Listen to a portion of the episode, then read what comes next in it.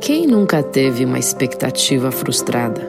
Sabe quando você tá com aquela vontade de sorvete? Daí você abre o freezer, pega um pote, daí você vê que na verdade você pegou um pote só tinha feijão dentro. Ou quando você planeja aquela viagem super especial para ir para praia e daí chove todo santo dia. Ou quando você acorda achando que é domingo, mas na verdade é segunda-feira. As frustrações fazem parte da nossa vida, querendo ou não. Como que está começando agora esse novo ano de 2022? Com grandes expectativas ou sem nenhuma? Podemos ser assim na vida, cheios de esperança ou simplesmente céticos com tudo que vivemos ao nosso redor. Por exemplo, ah, já me frustrei demais, então melhor não planejar. Melhor então nem pensar no futuro. Ou pensamos, não, agora vai, dessa vez vai para valer. Mas são tantas expectativas nas pessoas, em nós mesmos, nos nossos serviços, na nossa carreira, no nosso ministério, tantas coisas que às vezes a gente espera que talvez nunca aconteça. E eu vou te falar que existem essas expectativas que eu vou chamá-las de fantasias. Sim, que são geradas muitas vezes da nossa própria mente na nossa infância esse hábito de sempre esperar, né, que algo finalmente venha dar certo, para que a gente possa então finalmente ser completo, finalmente nos aceitar, finalmente nos tirar da angústia, finalmente nos fazer feliz. Sem perceber, vivemos em torno dessas fantasias que elas precisam de alguma forma se realizarem. Então procuramos cursos, procuramos dinheiro, procuramos amigos. E daí, quando de alguma forma elas não se realizam, o nosso mundo desaba. E daí a gente pensa que Deus está de mal com a gente, ou que a gente é muito burro, que a gente é incapaz, e assim por diante. Todos nós nos frustramos, pois criamos na nossa mente como deveria ser, ou como teria que ser. E em nossa imensa imaturidade, achamos que Deus deve agir assim, assado, fazer desse jeito ou daquele, ou nos dar isso e aquilo, porque no fundo pensamos que tudo gira em torno do que a gente é, né? Do que aquilo que a gente tanto quer. Ai, que podcast, Zoe! Nossa! Fala de coisa melhor, fala de do que pode me trazer esperança, fala de eu colocar expectativas boas em Deus, porque ele nunca vai me decepcionar. Bem, vou ser bem realista aqui com você.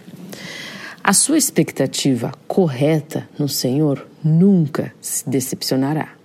Agora, a sua expectativa imatura com certeza se decepcionará, não porque Deus falhará, mas porque você criou algo que talvez nem era da vontade dele.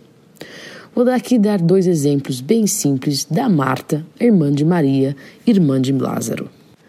Em Lucas 10, do versículo 38 a 42, Marta estava extremamente frustrada com a sua irmã.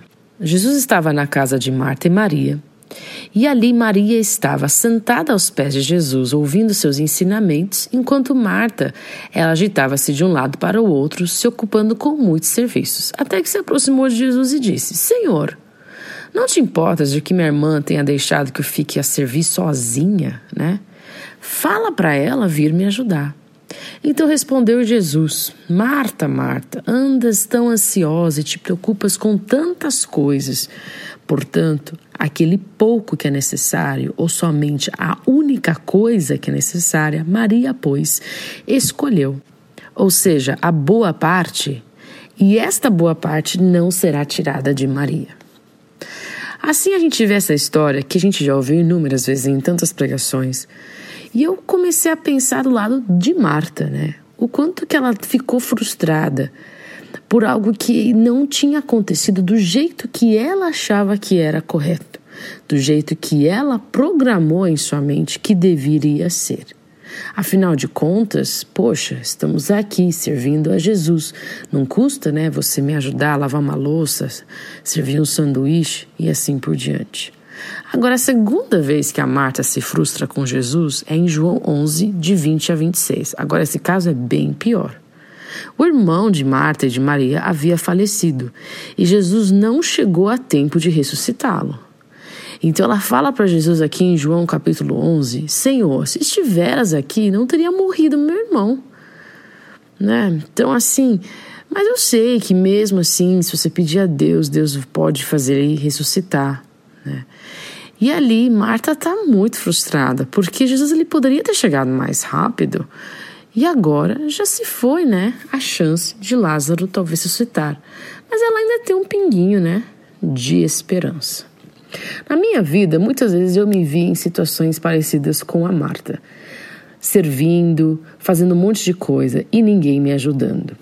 Ou às vezes esperando o milagre de Deus, uma coisa muito mais grave do que simplesmente ajudar alguém na cozinha, mas assim ali esperando, né, que de alguma forma eu pudesse ter aquele milagre. Porque eu havia criado uma expectativa no meu milagre e não uma expectativa na vontade de Deus. Queria trazer a clareza entre dois tipos de expectativa. Antes disso, quero ler um versículo que eu amo. Romanos 5,5 E a esperança não nos decepciona, porque Deus derramou seu amor em nossos corações, por meio do Espírito Santo que ele nos concedeu. Eu amo que fala assim que ela não nos decepciona. Quando você vai olhar direito essa esperança que a gente está se referindo aqui, não é aquela esperança naquilo que eu estou esperando em Deus, mas é na esperança no próprio Deus. Quando esperamos no próprio Deus, independente do resultado que for sair, nós sabemos que aquele resultado que for sair é o melhor que ele tem para a minha vida naquele momento e que ele vai ser glorificado através daquilo. Outro versículo que eu gosto é Romanos 15, 13, que fala que o Deus da esperança os enche de toda alegria e paz por sua confiança nele, para que vocês transbordem de esperança pelo poder do Espírito Santo. A expectativa nada mais é do que o que? Ter esperança, é esperar algo.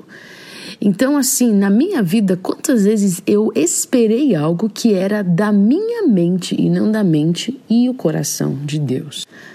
A maturidade, ela começa quando nós aprendemos a colocar expectativas em Deus e não naquilo que nós estamos esperando que Ele faça. Isso é maturidade espiritual. Mas eu queria ir um pouquinho mais para trás para te ajudar de verdade, às vezes na raiz que não é tão espiritual, que é sim nas fantasias que você talvez criou desde criança, naquelas ilusões que você tem desde novo, onde você pensa: ah, se meus pais não fossem separados, ah, se eu fosse magro, ah, se eu fosse rico, nós todos temos na nossa mente muitas ideias que nós criamos e alimentamos sem perceber. Pensando que, ah, se eu fosse casada, ou quando eu casar, ou quando eu ficar rico, ou quando eu subir na vida, ou quando eu tiver fama, reconhecimento, daí vai acontecer isso. Então nós oramos sem cessar, falando: Deus, o Senhor tem um plano para minha vida. Eu tenho um ministério X, eu tenho um chamado Y, e é para isso que eu nasci. E a gente vai com a loucura de com tudo, né? E é lindo, e é maravilhoso essa esse radicalismo às vezes que eu vejo no jovem crente, eu acho maravilhoso. Porém, qual que é a real expectativa?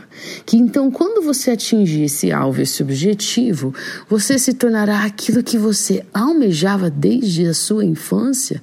Se sim for a sua resposta, ali temos um grande problema. Porque eu te garanto que você vai talvez atingir os seus objetivos, talvez ter o casamento que você sonha, talvez ter o dinheiro que você tanto lutou para ter, porém nada disso vai realizar e completar aquilo que realmente te levou a ter aquele sonho. Então, por isso que hoje eu queria te trazer aqui alguns passos práticos para que você não fique preso a uma expectativa que talvez possa ser a maior cilada da tua vida. Você está esperando tanto uma coisa, colocando tanta energia numa coisa que no fundo nunca vai te suprir.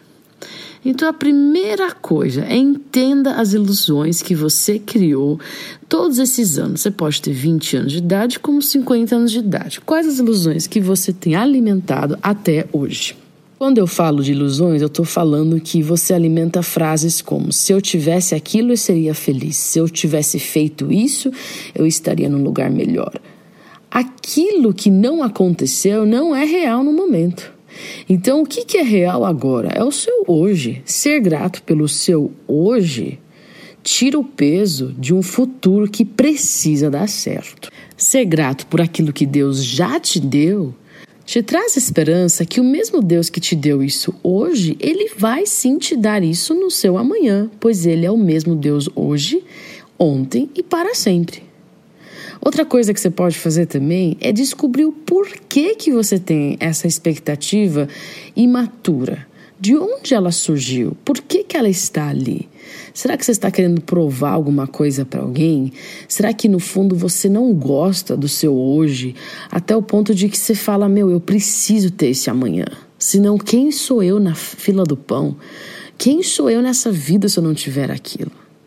Entenda quem não te trouxe o valor que você precisava e encontre esse valor em Deus.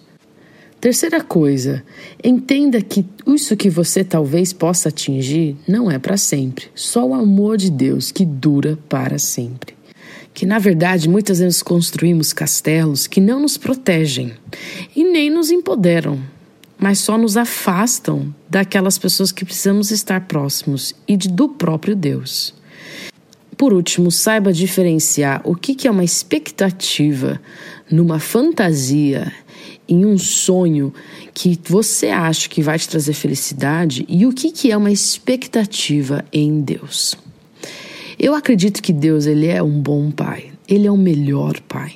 E que sendo um bom pai, ele sempre tem o melhor futuro, o melhor destino e o melhor plano para minha vida e para sua vida e que tudo que ele tem para mim não chega nem aos pés daquilo que eu poderia sonhar, esperar ou imaginar. Tudo isso está na palavra de Deus, certo? Então, sabendo disso, quando eu espero nele, ele vai me surpreender. Não é que quando eu espero nele eu desisti dos meus sonhos, desisti das coisas boas. Ele sabe exatamente o que eu preciso. Está escrito na palavra de Deus: deleita-te no Senhor e Ele considerará os desejos do teu coração. Mas só Ele para realmente investigar o nosso coração e saber o que realmente nós estamos precisando. Muitas vezes nós não estamos precisando daquela casa nova, daquele carro novo, daquele emprego. O que nós estamos precisando é da afirmação que só vem dele, da segurança que só ele pode trazer, das palavras que só ele pode nos falar.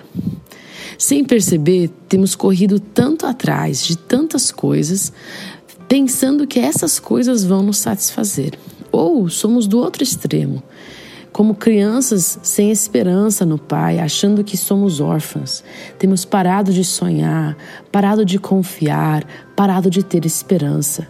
Por quê? Nos frustramos. A frustração ela faz parte da vida e ela faz parte do nosso amadurecimento. Mas quanto mais você se frustra e menos aprende, mais amargurado e triste você se torna. Quanto mais você se frustrou e mais você confiou em Deus e no plano dele e no caminho dele, que é melhor e maior que o seu, mais você chegou próximo dele e próximo do destino que ele tem para sua vida. Então pare um pouquinho hoje de falar, ah, eu estou frustrada, eu não aguento mais, Deus não me respondeu, não foi do jeito que eu quis, não foi da maneira que eu precisei. E comece a perguntar, ok, não foi, mas qual lição que eu posso tirar disso? Onde que minha fé pode crescer agora? Como é que eu posso sonhar com Ele? Como é que eu posso realmente esperar mais nele do que na bênção que Ele pode me dar?